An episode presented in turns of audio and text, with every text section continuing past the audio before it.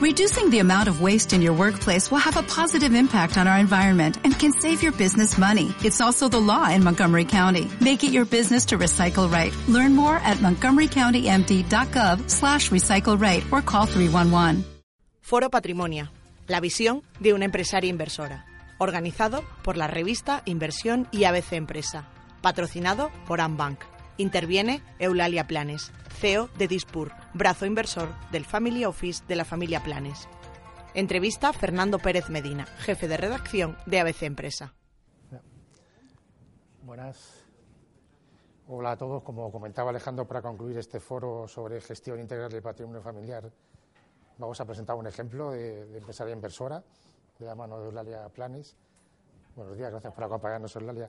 Ella es CEO de Dispur, que es el, brazo inversor de la familia Planes, es la fundadora de Fluidra, es una empresa bastante conocida, pero es una empresa familiar que se ha convertido en líder mundial en el sector de piscinas y que en el último, hace poco más de un año, dio un gran paso hacia adelante con la unión con la estadounidense Zodiac. Eh, ¿Cómo vivió la familia ese giro, ese cambio tan importante? Bueno, nosotros creemos que al final esto es toda una evolución de, de la empresa, ¿no? O sea, nosotros eh, antes se conocía como Astral, no se conocía como Fluidra, a los inicios. Estos son cuatro familias, o sea que no es solo familia Planes, son cuatro familias que no tienen nada que ver entre ellas, ¿vale? O sea que todavía más complicado, vamos a complicar el tema. Y nosotros empezamos, yo creo que con una visión muy de la primera generación, diría de los cuatro fundadores, se empezó con la entrada del Banco Sabadell en el 2002. O sea, ahí se empezó a profesionalizar la empresa que ahora se conoce como Fluidra.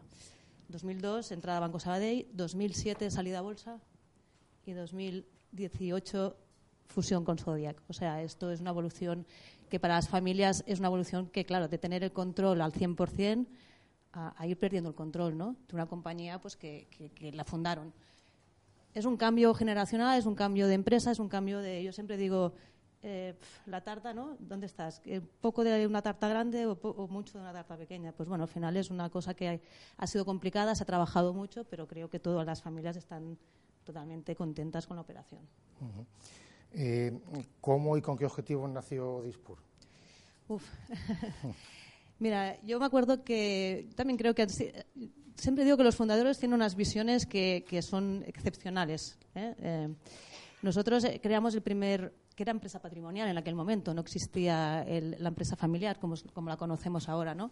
Y ya desde, desde inicios de Astral, cada socio creó su empresa patrimonial. Al principio se gestionaba todo desde el mismo Fluidra porque eran muy pequeñas, no tenían, no tenían casi movimiento. Claro, a medida que esto fue creciendo, eh, cada family office se fue profesionalizando uh, mucho. Sobre todo, con, yo creo que todo empezó mucho con la salida a bolsa.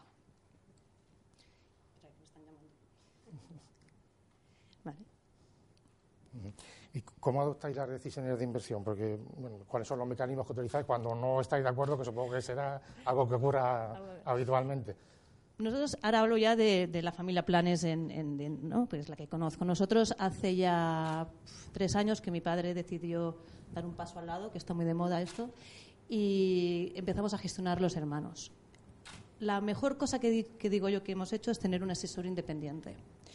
¿Por qué lo digo? Porque al final no es lo mismo que lo diga un asesor independiente que lo digas tú, porque en, unas familias todo el mundo tiene su etiqueta y todo el mundo tiene su perfil y no, es lo mismo que lo diga alguien de fuera o te lo valide alguien de fuera que, que, la propia familia. ¿no? Y esto a nosotros nos ha ayudado mucho, sobre todo para el traspaso de la primera a la segunda. Nosotros, los hermanos, siempre nos hemos reunido mucho antes de hacer este traspaso igualmente y hemos trabajado mucho conjuntamente. Pero sí que es verdad que al fundador siempre cuesta mucho el traspaso este porque es, es, es lo que él ha generado, es, es, ¿no? es como su niño. ¿no?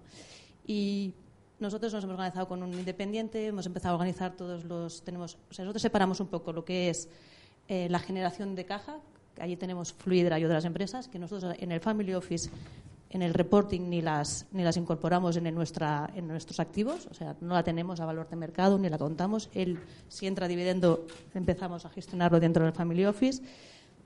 Y luego tenemos los órganos del Family Office, ¿no? el Consejo de Familia, el Comité de Inversiones, tenemos un comité financiero, un comité fiscal mercantil y tenemos este año hemos creado el Comité de Planificación Familiar para empezar a trabajar las terceras, la tercera generación ya. Hablabas un poco de la relación con los asesores, que son un poco los, árbitros, por decirlo así, en las disputas, pero también están siempre, estáis siempre alineados con ellos, o también eso crean discrepancias, supongo. Hombre, sí, siempre. Pero sí que es verdad que, de acuerdo con lo que han dicho en la, en la anterior ponencia, al final tienes que buscar mm, una persona que, realmente sea muy alineado con la familia, eh, porque si no, no funciona. ¿no? Nosotros tenemos asesores yo creo que fará ya hace unos cuantos años, pero sí que siempre buscamos que entienda la familia, que entienda nuestros objetivos y que, y que, y que sea una parte al final como un, acompañante, ¿no? Es difícil, porque sí, porque al final es difícil y como han dicho antes, lo bueno, bonito, barato no existe. Por tanto, tenemos que, se tiene que pagar los servicios, se tiene que buscar a la persona que te encuentres a gusto y que realmente entienda la familia. Nosotros trabajamos, también hablando un poco de lo de antes, trabajamos a planes a 10 años en el Family Office. Pero nosotros no invertimos a corto plazo, invertimos a largo plazo. Habrá un año que te va a ir bien, muy bien el financiero, otro año que te va a ir muy mal el, inmobiliario y entonces nosotros hacemos una visión a 10 años. Igual son un poquito los criterios a la hora de invertir y también a la hora de, desinvertir, porque también es importante saber cuándo, cuándo salir. Sí, la verdad es que nosotros hemos hecho un plan, tenemos un plan a 10 años ya consensuado con la familia. Esto de transferencia y comunicación es lo principal. Si no saben dónde vas, eh, es muy difícil. Y, por ejemplo, nosotros hace, cuando nos hicieron el traspaso, que nos encontramos que nosotros teníamos la pata financiera muy elevada y la parte inmobiliaria no teníamos, la teníamos muy baja. ¿no? Entonces, en aquel momento decidimos invertir en inmobiliario, que hemos tenido suerte porque al final lo hicimos en el 2015-2016, que hemos cogido buenos años. ¿no? Y entonces eh, se decide en el comité de inversiones, que están los cuatro hermanos, más la asesoría independiente, y allí decidimos, oye, falta inmobiliario, vamos a hacer inmobiliario. ¿Ahora qué nos falta? Pues ahora pues tenemos que equilibrar financiero, pues vamos a equilibrar financiero. Y decidimos todo el plan conjuntamente. Lo que se busca de objetivo es intentar doblar el capital que se dice o los activos a 10 años. ¿vale? Entonces, pues, los pesos los vas distribuyendo según para conseguir este, este objetivo. Eh, bueno, vamos a hablar un poquito también de, futuro. Eh, la empresa ha crecido mucho. Eh, ¿cómo, ¿Cómo la empresa en los próximos años? se habla también de operaciones en Estados Unidos. Yo sé que tú eres la parte inversora, pero ¿cómo, cómo es el futuro de, a ver, nosotros, eh, nosotros Fluidra, ¿cómo lo vemos? Al final nosotros lo que estamos haciendo es el seguimiento de que cumpla el plan presentado. ¿no? Al final, si cumple el plan que ha presentado, que por ahora lo está cumpliendo, al final eh, es una compañía que nos va a generar valor. O sea, lo tenemos, lo tenemos clarísimo. ¿no? Por eso hemos hecho esta operación, porque creemos que va a generar valor no solo a nosotros, sino a todos los accionistas. ¿no? Y porque al final nuestro peso cada vez es, es menos. ¿no? Y, nosotros seguimos mucho que las sinergias y el plan que han presentado se cumplan. Y es lo que, lo que estamos eh, bueno, preocupados, ¿no? pero que lo que estamos haciendo es el seguimiento para, para que, para que no, no se desvíe. ¿no? Estados Unidos, pues bueno, es la pata que tenemos más, más importante ahora, pero, pero mejor, ¿no? Al final estás más diversificado, ¿no? Eh, el salto a la bolsa en España fue un paso importante para, para la empresa. En algunas ocasiones Eloy ha dicho que también se maneja el salto a la bolsa de Estados Unidos, es un horizonte a medio plazo. Esto es complicado. O sea, yo creo que sí que está en el plan, como también está en el plan eh, subir al IBEX. Eh, esto te depende mucho del, del, ciclo económico, de que la empresa cumpla lo que tiene que cumplir y que todo vaya bien. Que está en el plan, sí, pero, pero bueno, eh, se tiene que cumplir primero lo primero. En alguna entrevista te he leído, eh, te he oído comentar que el concepto de patrimonio no es solamente económico, no sé ese concepto que, a qué te refieres cuando bueno, cuando decimos que no es solo económico, es decir que no es solo a corto plazo. O sea, a veces vemos que, no, este, este año me ha ido mal, ¿no? No, no, es que puede ser que un año te vaya mal, ¿no? nosotros siempre decimos que la empresa familiar es el, preservar el patrimonio. O sea, el riesgo ya lo tenemos en Fluidra, ya lo tenemos en las otras compañías. O sea, que allí no tenemos que ir a arriesgar nada porque es lo que es nuestro patrimonio. Entonces, lo que decimos es largo plazo, todo bien preparado, todo bien pensado y habrá años que te van a ir bien y bien diversificado. Nosotros, por ejemplo, el año pasado, me imagino que la mayoría al financiero fue un desastre, pero en cambio el inmobiliario pues nos dio la rentabilidad que estaba superior a la que, a la que estábamos esperando y conseguimos el rendimiento que queríamos pues para eso diversificas, ¿no?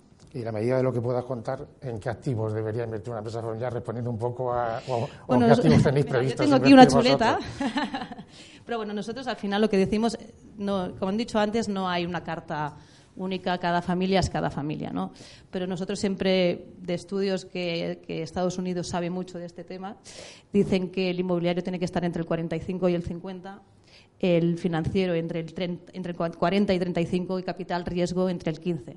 Capital riesgo nosotros eh, empezamos directamente con una, una, sociedad de capital, capital riesgo y ahora te das cuenta que al final lo mejor son fondos de capital riesgo que son más profesionales, ¿no? porque lo otro te, te quita mucho trabajo, tienes que estar en consejos, tiene, te, bueno, te quita mucha, mucha, mucha actividad que no tiene que ser la tuya del family office, ¿no? Entonces estamos desinvirtiendo en algunas, sí que hay algunas que no porque las vemos que, que tienen futuro, pero en las otras desinvirtiendo yendo a fondos. ¿Y tenéis algún sector en especial que, Bueno, nosotros de las dos que les vemos más futuro, que ya hace años que estamos, ¿no? una es hace material de escalada, en esta tenemos casi el 70% de la compañía, y otra que hace bañeras de hidromasajes, que, que, también, que también tiene bastante futuro. ¿no?